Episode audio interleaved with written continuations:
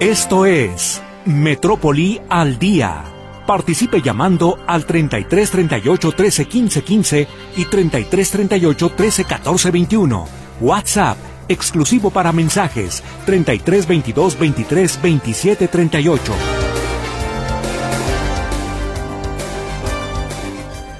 Mil gracias por acompañarnos. Estamos iniciando la segunda hora de Metrópoli al día.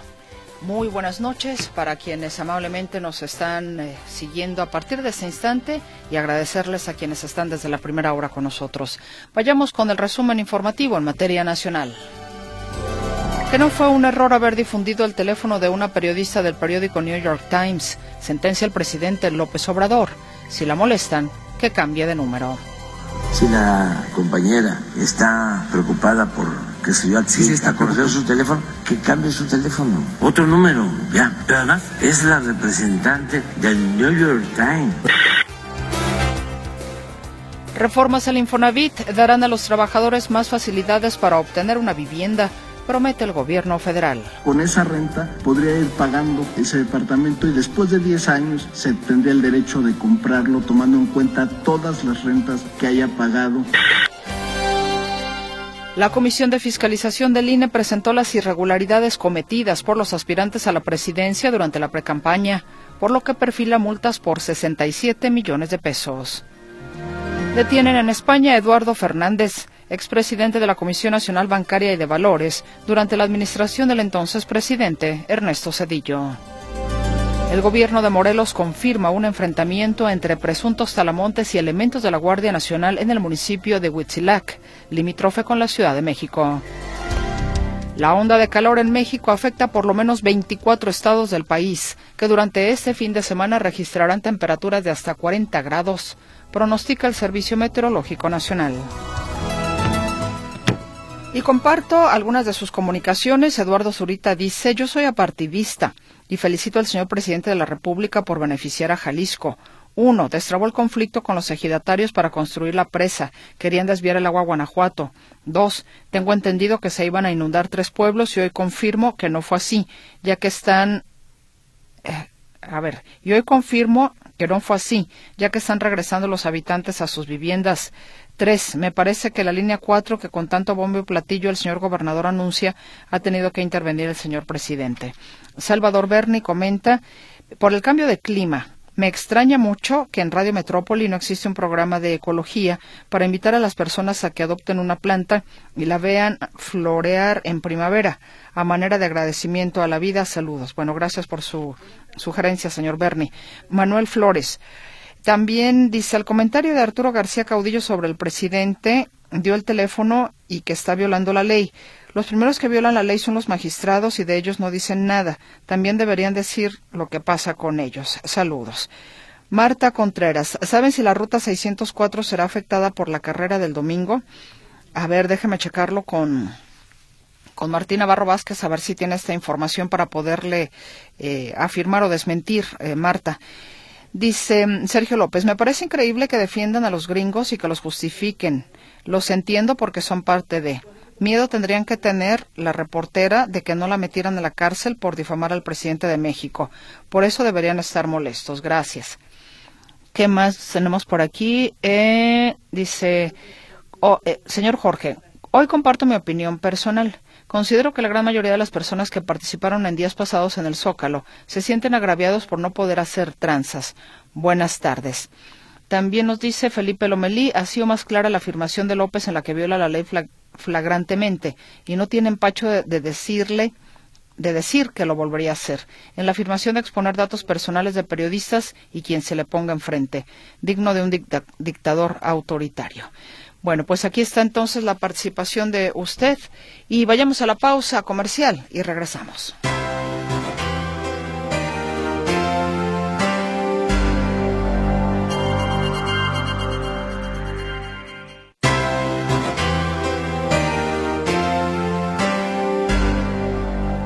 Saludo ahora con mucho gusto a mi compañero José Luis Ascamilla y la información de inseguridad.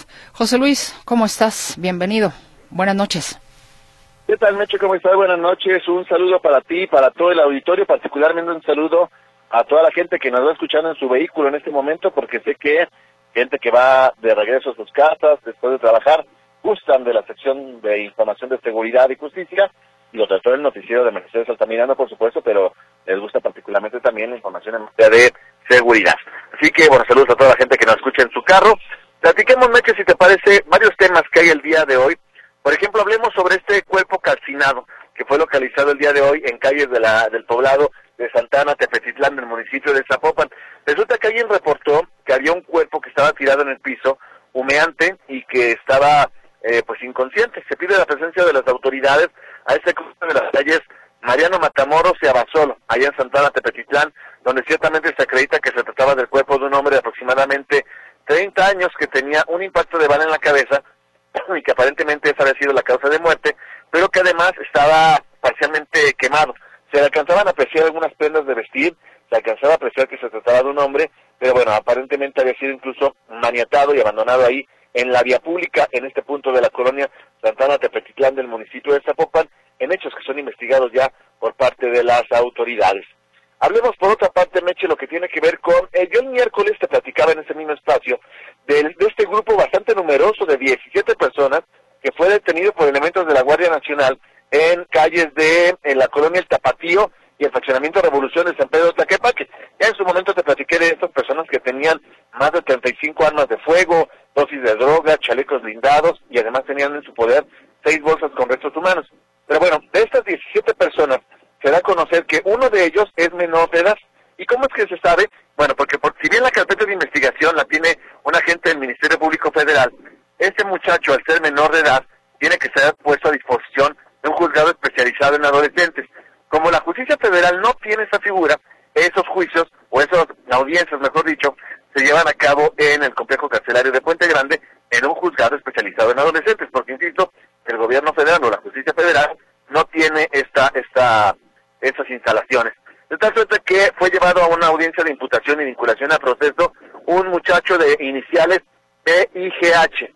¿Por qué digo únicamente las iniciales? Porque por ser un adolescente o un menor de edad, no se da a conocer siquiera su nombre. Ya ves que en el caso de los adultos es fulano N, Mercedes N y demás. No, en el caso de los adolescentes ni siquiera se pueden dar a conocer sus nombres, por eso sus iniciales que son PIGH. Y bueno, resulta que este muchacho se le vincula a proceso por dos delitos. Asociación delictuosa y eh, la posesión de armas de fuego de uso exclusivo del ejército y las Fuerzas Armadas. Así que él ya está a disposición de un eh, juzgado, se le dicta prisión preventiva durante cinco meses en los que estará pues, recluido eh, por esos delitos. Este comento luego que fue detenido hace unos días en el municipio de San Pedro Tlaquepaque.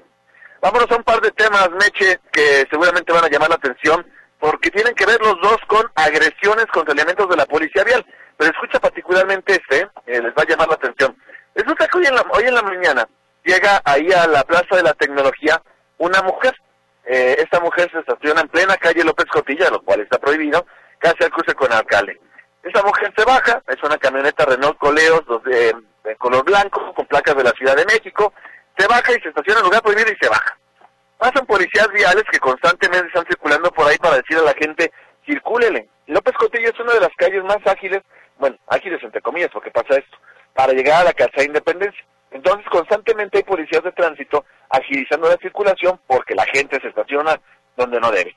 Llegan con esta mujer y le dicen, oiga señora, mueva por favor su camionetota porque está en lugar prohibido y ella les dice, no, soy regidora de Zapopan. Y con eso se la quería sacar. Dice, no soy regidora de Zapopan, no me voy a mover, y háganle como quieran. Llega otro mando, otro supervisor de la policía vial y le dice, señora, se tiene que mover por favor porque ya está aquí la grúa y si no se mueve se la van a llevar. No, pues que no me voy a mover. Suben su carro a una grúa y la señora, la regidora, comienza a ponerse muy intensa. Eh, incluso hay un video donde está circulando donde el propio policía vial la está grabando para protegerse porque la señora estaba sumamente intensa. Me refiero a la regidora de Movimiento Ciudadano, Dulce Saraí Cortés Vite. Dulce Saraí Cortés Vite, regidora del Ayuntamiento de Zapopan de Movimiento Ciudadano, quien incluso Meche, cuando ya veía su camioneta, le llamó al comisario de la Policía de Guadalajara, Juan Pablo Hernández González, y al comisario de la, de la Policía de Zapopan, Jorge Alberto Arispe García, para pedir el faro, eh, el paro o el favor de que intercedieran por ella y que le bajaran su camioneta y casi casi que le pidieran perdón por estarla infraccionando.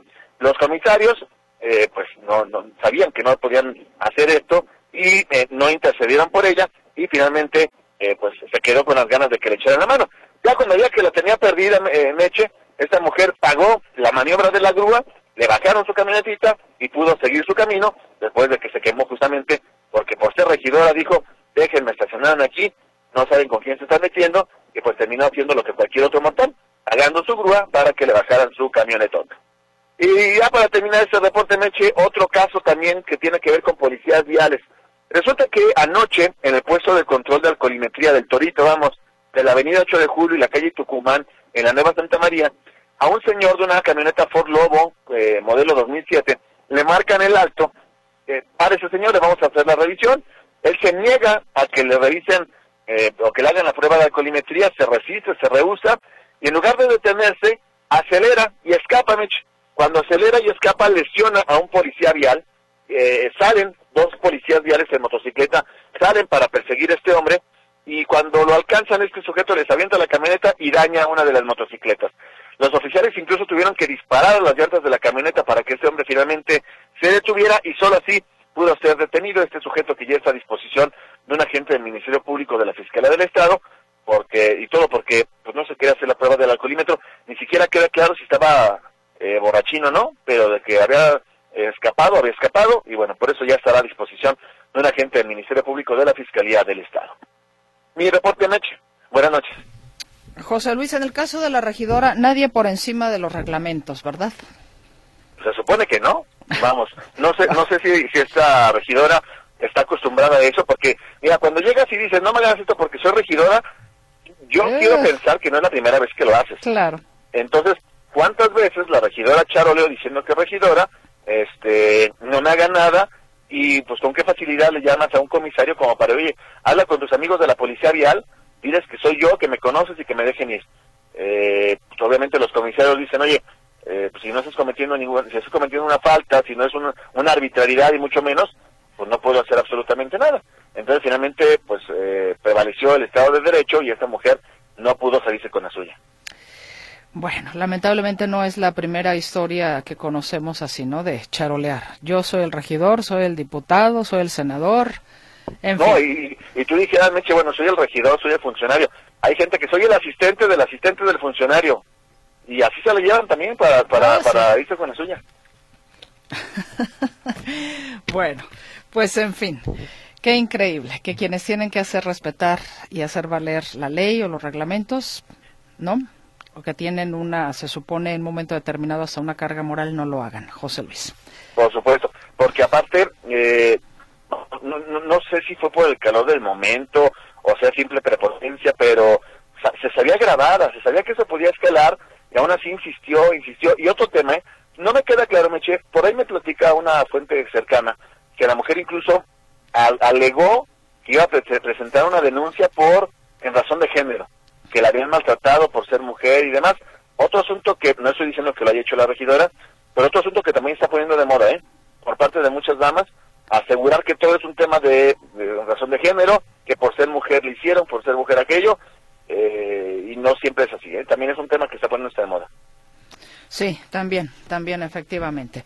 Te, te agradezco, José Luis, la información, que tengas una estupenda noche y un gran fin de ah, semana. buenas noches, feliz fin de semana. Y bueno, hablando precisamente de esta situación, vamos a escuchar cuál es la historia de la senadora Ballesteros, a propósito de lo que nos estaba comentando José Luis Escamilla, porque ella presentó una denuncia en el Instituto Nacional Electoral justamente por violencia de género. ¿De qué se trata exactamente? ¿Por qué se querella la senadora? Arturo. Eh, Arturo, ¿me escuchas? Perdón, perdón, perdón, sí. Nuevamente me da gusto saludarles.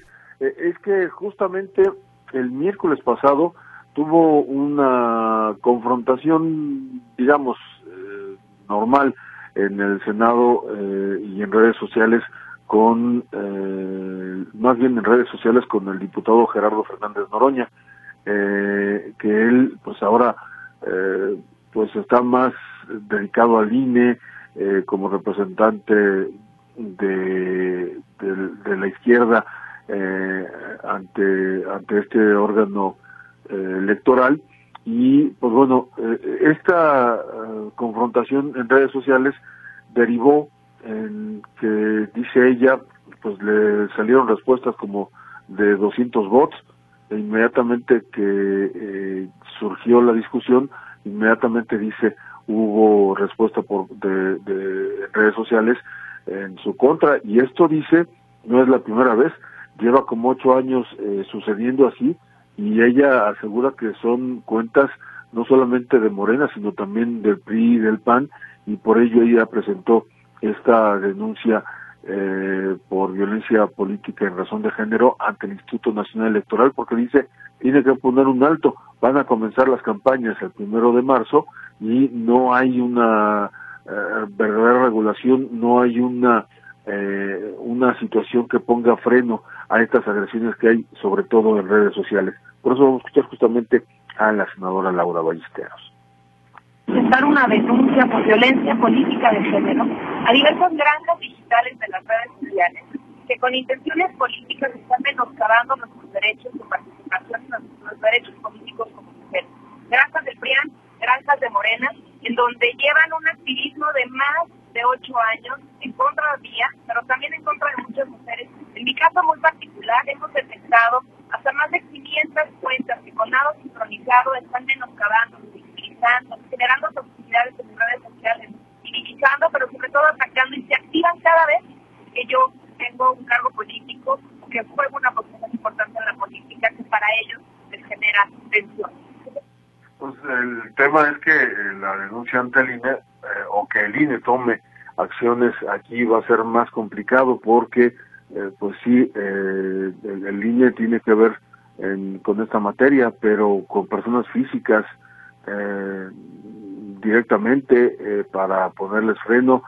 Muchas veces han ocurrido estos casos pero es difícil de determinar si dice ella que son bots pues habría que localizar averiguar de dónde vienen quién es el que paga por esos bots en fin es una labor complicada eh, y de investigación a fondo para poder determinar en estos casos quién está ejerciendo esa eh, violencia eh, política en razón de género.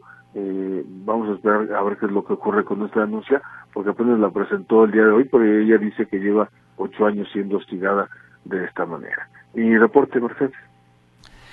Caray, pues sí que está complicado, está complicado el tema, sobre todo después de tanto tiempo y, y de manera reiterada, ¿no? Sí, exactamente. Pero pues no sé si tengo una policía cibernética o se le puede llamar de alguna forma, en este caso al INE, que alguna eh, sección, alguna comisión del INE que pudiera encargarse de esto. Realmente no sé si más bien tendría que haber recorrido a la policía capitalina o a la fiscalía eh, General de Justicia de la Ciudad de México o bien la General de la República.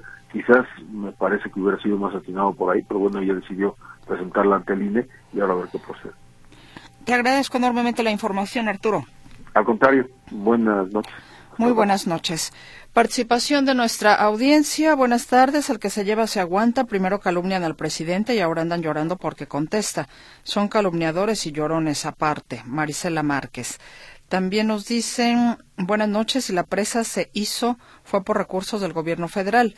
La línea 4 también el gobierno federal puso recursos y Alfaro saluda con sombrero ajeno. ¿Y cómo vamos a permitir que una periodista calumnie al gobierno federal y el gobierno federal le dice algo y se enojan? Hay que tener congruencia. Primero es médico, primero es México, perdón, dice el doctor. David Díaz. Carmen Prisud me pregunta, ¿ya viste el oficio que mandó Norma Piña de la Suprema Corte a los 55 mil empleados, en el cual los obligan a poner la orientación sexual, su orientación política, y con quién, y cuántas veces tienen intimidad o han tenido intimidad? Esto es el colmo. Saludos. No, Carmen, desconocía yo este documento. Dígame dónde lo puedo encontrar pues, ¿para qué tanta información? ¿No? Bueno, en fin, eh, oriénteme dónde lo puedo encontrar. Elisa Chávez Montes de Oca. Tengo mi tarjeta de mi pasaje. Se terminan mis pasajes y la recargo en las unidades de transporte público. Revisé en el ciber y resulta que no estoy registrada en mi pasaje. ¿Qué hago? Elisa, hay un teléfono de mm, mi pasaje precisamente para este tipo de cosas, nada más que no lo tengo ahorita aquí a la mano. Deme oportunidad y yo creo que después de que escuchemos el bloque de deportes podría darle el teléfono para que esté usted lista para anotarlo. Ventura Romero dice al comentario de la reparación del CIAPA las tuberías, las reparaciones se debieron hacer desde que iniciaron su gestión, son 80 mil millones y no ahora, ya que, se, ya que están por irse y quedarán inconclusas las obras y el presupuesto quedará en el aire, ya que los ciudadanos pagamos el servicio. Ahí está entonces este comentario también. Vamos a ir al, a este trabajo especial del equipo de deportes Notisistema que tiene que ver con el medio maratón de Guadalajara y la información complementaria también en relación precisamente al tema de deportes con mi compañero Martín Navarro Vázquez.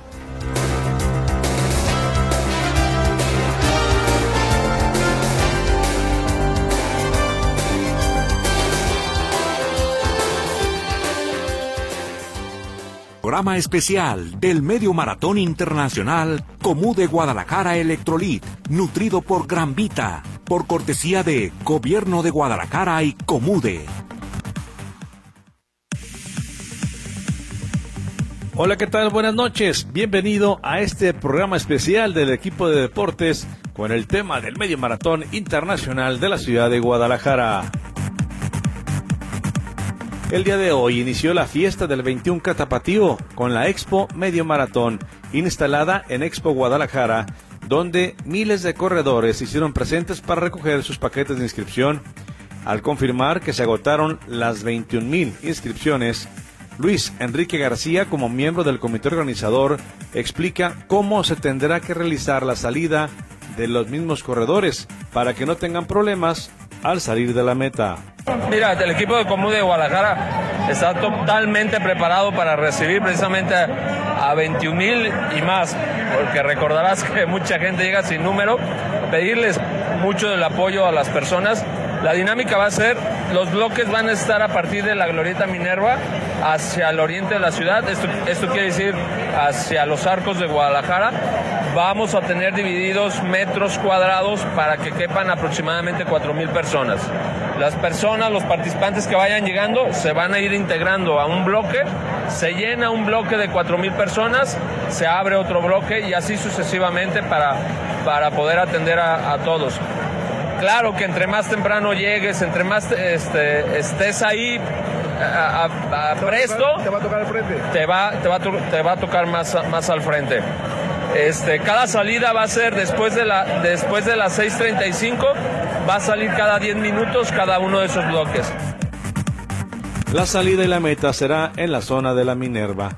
Por cierto que el día de mañana, en la Expo 21K, será la presentación de Atletas Elite, en donde como es una costumbre, desfilarán por la pasarela los corredores que marcarán el ritmo, entre los que figuran de Kenia, Ronsas Lokitam, Edwin Kiprop y Moses Kibet. Vamos a una pausa comercial y regresamos con más información. Llegamos a la meta. Participa en la 38 edición del Medio Maratón Internacional Común de Guadalajara Electrolit, nutrido por Gran Vita. Domingo 25 de febrero, salida de la Minerva, una competencia avalada por la World Athletics. Visita 21kgdl.com. Gobierno de Guadalajara y Comude invitan. Los 21 mil corredores que estarán presentes este domingo en el Medio Maratón de Guadalajara ya culminaron la preparación para la carrera de 21 kilómetros. Algunos finalizaron entrenamientos como ocurrió con Margarito Alonso, quien comparte lo siguiente de cara al evento. Alonso fue ganador del medio maratón tapatío en el año de 1986, siendo el último jalisciense en triunfar, y aparte ya es maestro de atletismo. Ya este domingo es el 21K Guadalajara, el tan esperado 21K de nuestra ciudad, uno de los eventos más importantes del Estado y de, y de México, me atrevo a decir, ¿por qué no? Es un evento muy, muy bonito, de gran calidad. Esperamos gran calidad de atletas, como ya cada año, como nos han estado acostumbrando, ya que es un evento de muy alto nivel. Y pues esperemos que todo salga bien. La ruta es ya muy conocida por la mayoría de los atletas que tenemos años participando y compitiendo en ese medio. Y pues es una ruta muy, muy agradable, muy, este, se puede decir retadora, pero que te deja correr, que te deja correr muy bien si estás preparado, claro. Este, y pues aquí estamos preparándonos. Ya faltan muy pocos días para el evento y ya estamos en los trotes de recuperación, así es de que ese domingo a darlo con todo. El medio maratón de Guadalajara tendrá una bolsa en premios por un millón ochocientos sesenta mil pesos y la ruta comienza en los Arcos Vallarta para después seguir por la propia Avenida Vallarta, Avenida Niño Obrero, Calzada Lázaro Cárdenas, Chapalita, de las Rosas, Avenida Mariano Otero. Luego se retorna en la calle Bruselas a Lázaro Cárdenas hacia la glorieta de los Arcos del Milenio y finalmente se da el regreso hacia la meta en la zona de la Minerva. Le recuerdo que habrá cierres viales en toda la ruta hasta el final de la prueba. Gracias. Esto es todo. Control técnico Roberto Álvarez. En este micrófono, Martín Navarro Vázquez. Este fue un programa especial del Medio Maratón Internacional Comú de Guadalajara Electrolit, nutrido por Gran Vita, por cortesía de Gobierno de Guadalajara y Comude. Está usted escuchando XEAD AM, Radio Metrópoli en el 1150 de amplitud modulada con 50.000 watts de potencia, transmitiendo desde sus estudios en Avenida México 3150, Fraccionamiento Monraz, Guadalajara, Jalisco. Y para todo el mundo vía internet a través de la dirección notisistema.com.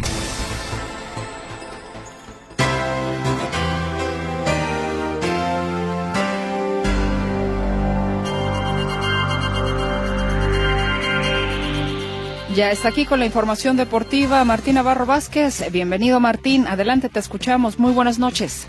Gracias. Bueno, pues hablar un poquito de automovilismo el día de hoy. Una, en, en las últimas pruebas, eh, previo a lo que será el arranque de la temporada en la Fórmula 1, pues eh, se detuvo otra vez una competencia por una tapa de drenaje suelta en el circuito de Shakir en Bahrein. No hay que olvidar que ya el jueves, es decir, el día de ayer, ya sufrieron lo mismo Luis Hamilton eh, de Mercedes y Charles Leclerc de Ferrari. Y hoy Checo Pérez de Red Bull desplazó otra tapa de drenaje diferente en la misma curva con 27 minutos en el reloj de la sesión.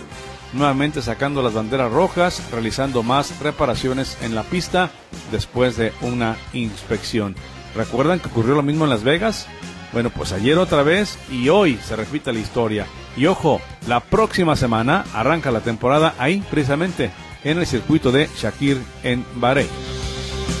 Y bueno, por otro lado, mencionar que eh, el día de hoy ya el Consejo Mundial de Boxeo confirma que finalmente no, no será Benavides el rival del Canelo Álvarez.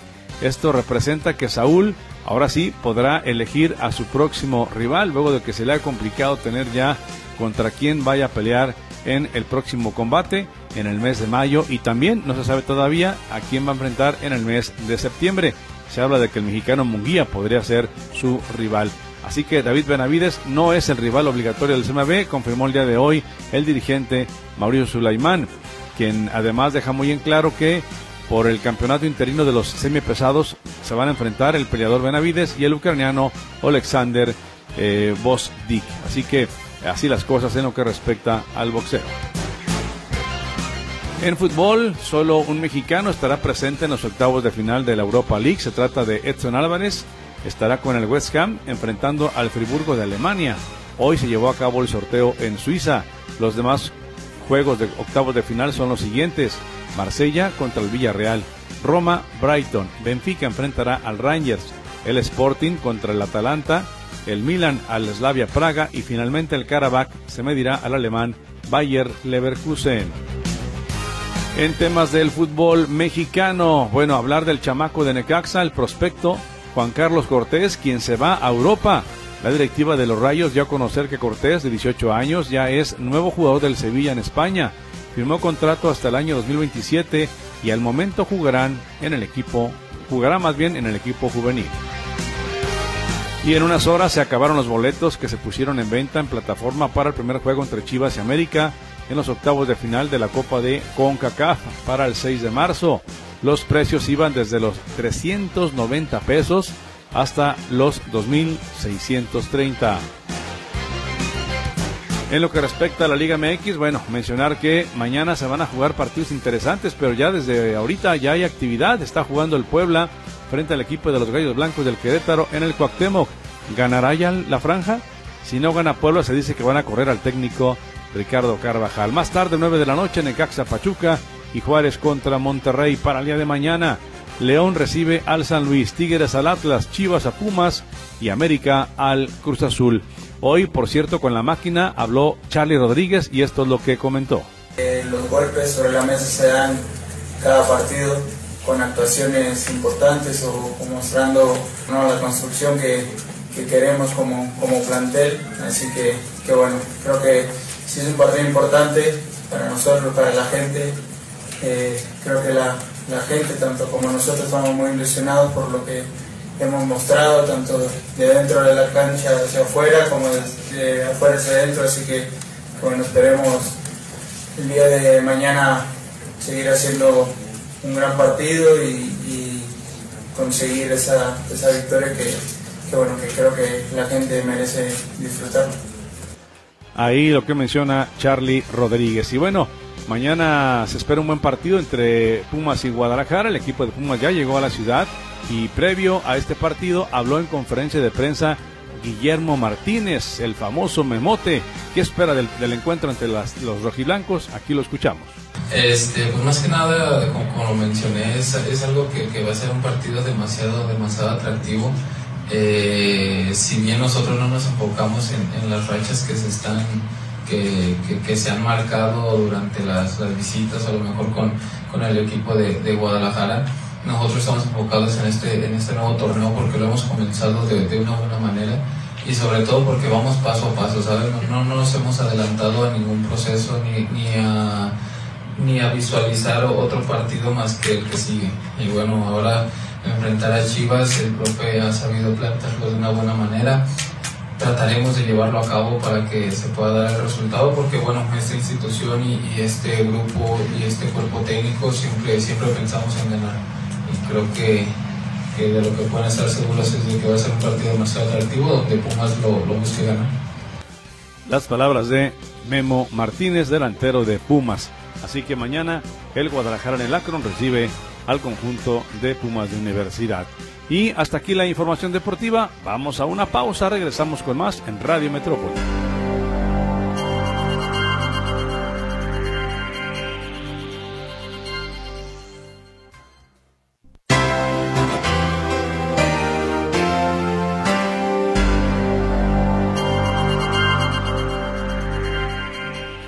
Aquí estamos de vuelta con usted. Lucy Pérez se comunica con nosotros y dice, ¿me pueden informar ¿En qué consiste el programa de personas cuidadoras? ¿Bajo qué condiciones se apoya?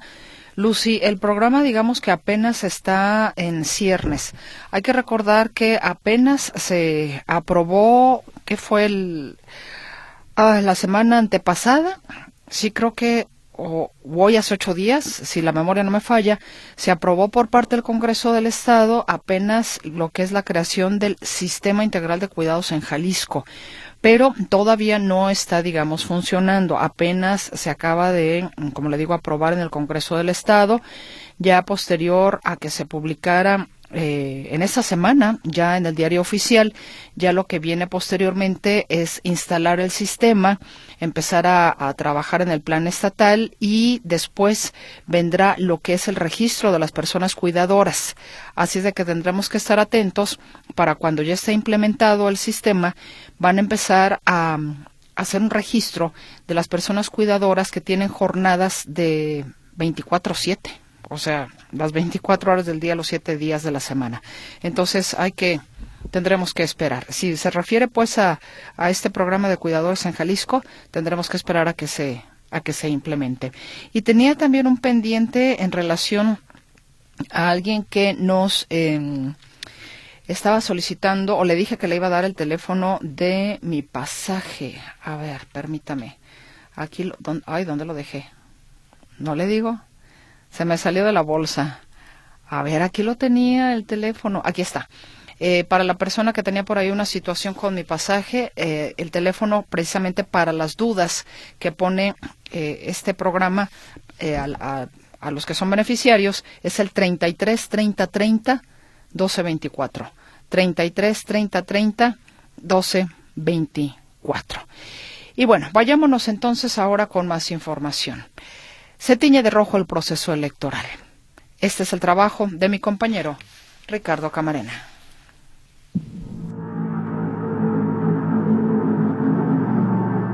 El proceso electoral está en marcha.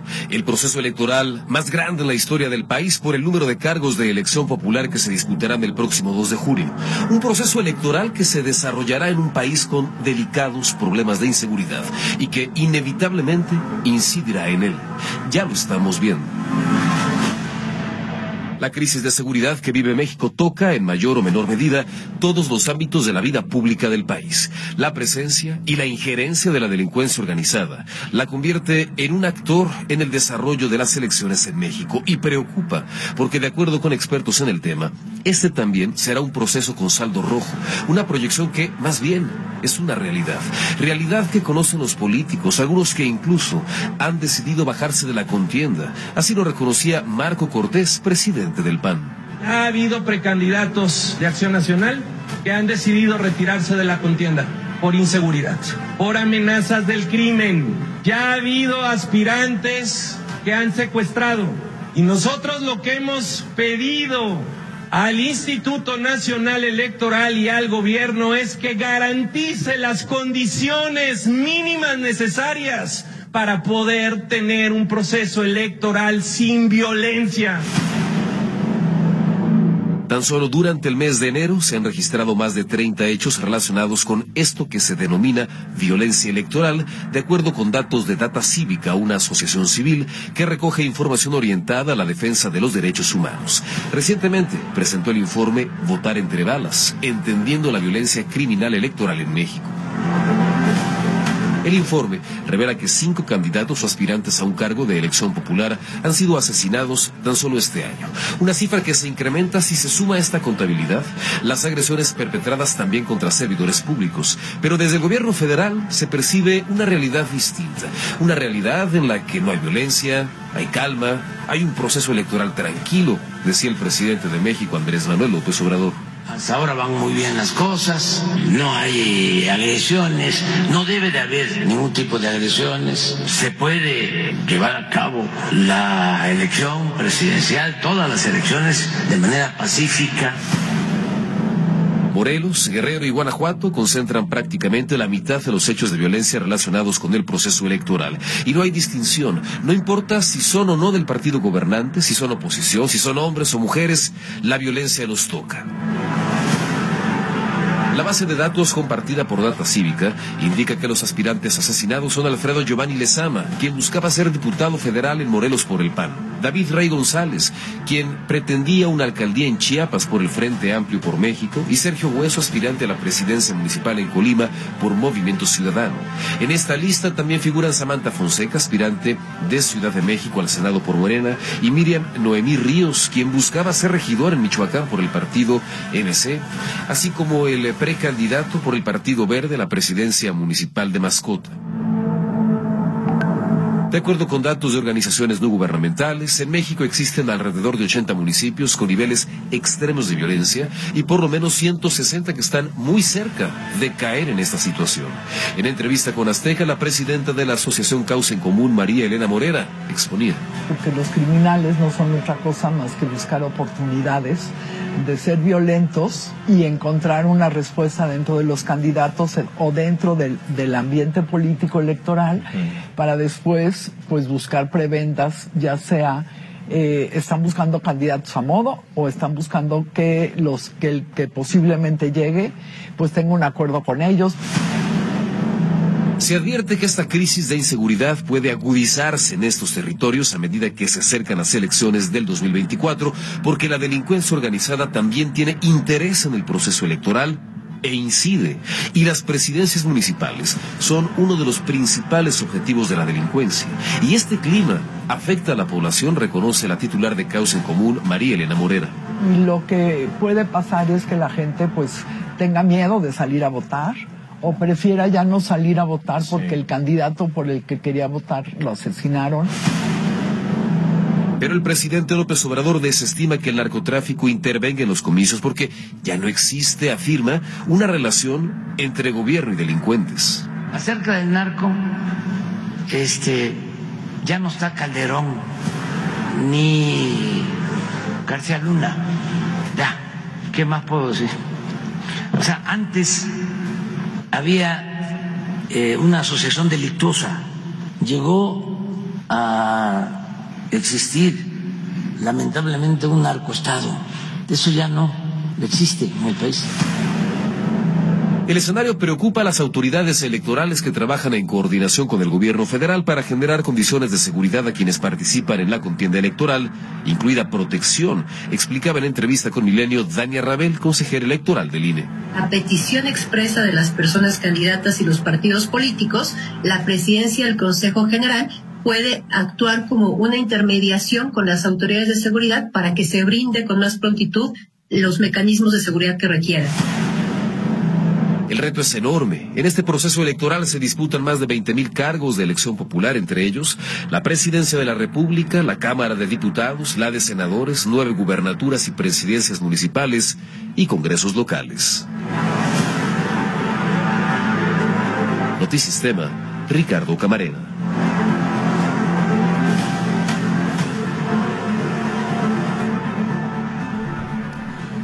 Gracias a Ricardo por este trabajo informativo y permítame recordarle que mañana sábado va a iniciar la primera etapa del nuevo esquema de transporte público en la Avenida López Mateos. Se trata de ocho rutas. La mayoría ya estaban y ampliarán sus destinos. Además, contarán con sistema de recarga.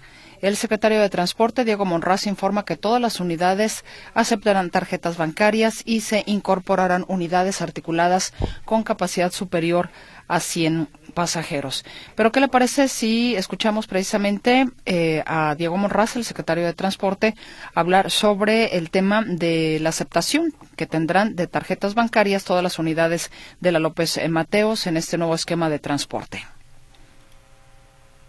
Recordar también al de crédito toda la oferta de vivienda del Infonavit. López Mateos, como ya lo empezamos a hacer en macro periférico y en la ruta eléctrica. Bueno, estaba un poquito deficiente el audio, ¿verdad? Bueno, eh, lo que decía Diego Monraz es de que con tarjeta bancaria también van a poder entrar al sistema de López Mateos, como ya empezaron a hacerlo en mi macroperiférico y la ruta eléctrica. Y bueno, recuerda también al secretario que serán incorporadas unidades articuladas con capacidad de 90 a más de 100 pasajeros. Y regresamos con otra información. Arturo García Caudillo, el Infonavit pretende invertir 700 mil millones de pesos para construir y luego rentar a los trabajadores. ¿Cómo está este programa? Cuéntanos. Gracias, Mercedes. No, este, en esta ocasión no es un programa, es una reforma, porque la, el paquete de reformas que presentó el presidente Andrés Manuel López Obrador a la Cámara de Diputados incluye una reforma en materia de vivienda.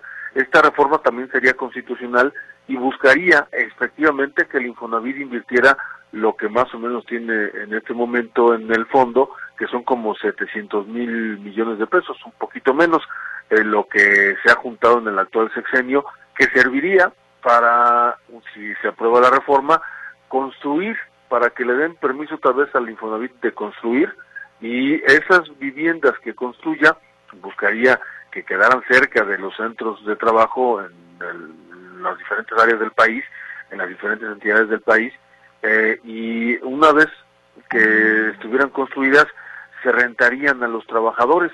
Eh, la idea es que se renten durante 10 años, eh, buscando que el trabajador pague a cuando mucho la tercera parte de su salario para que se les descuente y no sea no signifique una un gasto excesivo al asalariado.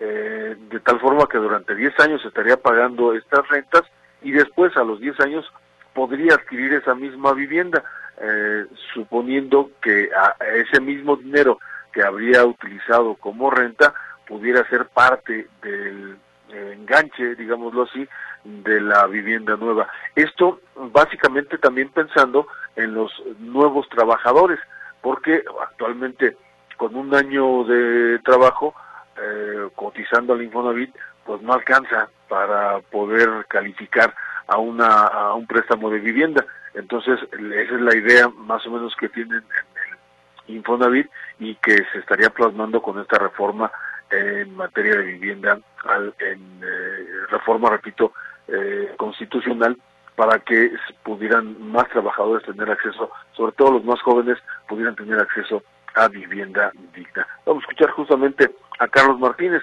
él es el director del Infonavit. Con la propuesta se garantiza el derecho efectivo eh, a la vivienda a través de estos esquemas de arrendamiento social. En segundo, la renta le permite a los trabajadores, sobre todo a los de menores ingresos, acceder a una renta y con esto también sería que quienes menos ganan menos pagan, porque sería dependiendo del salario de cada trabajador y además le permitía a los jóvenes que, por ejemplo, se pueden mudar de distintas ciudades, pueden tener trabajos también eh, flexibles y tener acceso a una vivienda sin descapitalizarse. De eso se trata la reforma. Es una reforma del artículo 123, fracción 12, que es donde se regula eh, y se establece eh, el Infonavit, y esto sería la reforma. Y finalmente, recordarle al, a las y los trabajadores en lo que sigue que pueden consultar toda la oferta de vivienda del Infonavit en mi cuenta .infonavit.org.mx. Recordar también al, el Infonavit se financia básicamente con las cuotas patronales, que es el 5% del salario de los trabajadores, y con las recuperaciones de los créditos que ha otorgado a lo largo de su historia. Son las dos principales fuentes de ingreso. Como efecto de la política salarial que ha impulsado el presidente, que es una política progresista y a favor de la clase obrera, hemos tenido como efecto que familia ha tenido ingresos extraordinarios durante todo el sexenio. Cada año tenemos más recursos de los que se distribuyen en crédito. Y en crédito, curiosamente, también hemos distribuido más dinero que nunca, eh, llegando a un punto del PIB cada año en créditos. Y sin embargo, hemos acumulado eh, durante este sexenio cerca de 600 mil millones de pesos, derivado de que tenemos ingresos adicionales. Entonces, el Infonavit con eso ha formado un fondo de inversión, invierte en distintas cosas, pero la razón de ser esta reforma es también decir, bueno, ¿por qué no podemos invertir en lo que está hecho en fondo. ¿Cuál es el objetivo del Infonavit? Dar vivienda a los trabajadores, ofrecer una opción de vivienda y financiamiento a los trabajadores y por eso eh, lo que se propone es precisamente contar con estos recursos que hoy suman cerca de 700 mil millones de pesos, eh, que se pueda eh, utilizar recursos para construir vivienda y así cumplir el objetivo social que tiene el instituto, que es la vivienda de los trabajadores.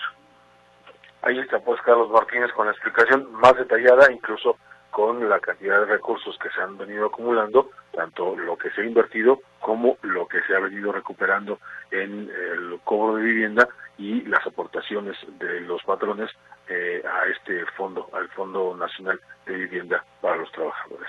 Mi reporte, Mercedes, buenas noches. Suena interesante, Arturo. Sí, eh, de verdad que es una de esas eh, iniciativas, de esas reformas que seguramente van a ser aprobadas en el Congreso en este periodo ordinario de sesiones. Solamente falta que la revisen, pero pues si el fondo está, si el dinero está y si lo que solicitan es construir ya no de la manera en que se hacía antes, ya no con los huevitos de antaño, sino con una vivienda más digna y cerca cercana a los trabajos, pues entonces quedaría de lujo a los nuevos trabajadores rentarles y después que esa misma renta se fuera acumulando, que más quisiera uno que nos pasara a todos así, pero bueno, esto sería básicamente enfocado en los nuevos trabajadores. Eh, exactamente, exactamente, porque sabrías que le estás, como dicen, metiendo dinero bueno al bueno, pues, ¿no? Porque al final te vas a quedar con una propiedad. Exactamente, y es algo de lo que normalmente muchos nos hemos quejado. Exactamente. Pues eh, Arturo, vete a descansar para que mañana te levantes temprano, bien despejado y no te quejes. Aquí estaremos. Gracias Arturo García Caudillo. Buenas noches. Buenas noches. Y bueno, muchas gracias, don Ricardo Argüelles. Eh, se supone que todavía no está el sistema para los cuidadores, pero me llama la atención lo que me dice, lo voy a checar. Nos vamos, muchas gracias, que tenga usted una gran noche. Mañana lo esperamos y se levanta tempranito después de las 7 de la mañana. Aquí le esperamos todo el equipo en sábado en Metrópoli. Gracias, César. Gracias, Luz. Te veo mañana también a ti por acá. Es más, ya quedémonos aquí. Gracias, soy Mercedes Altamirano. Muy buenas noches.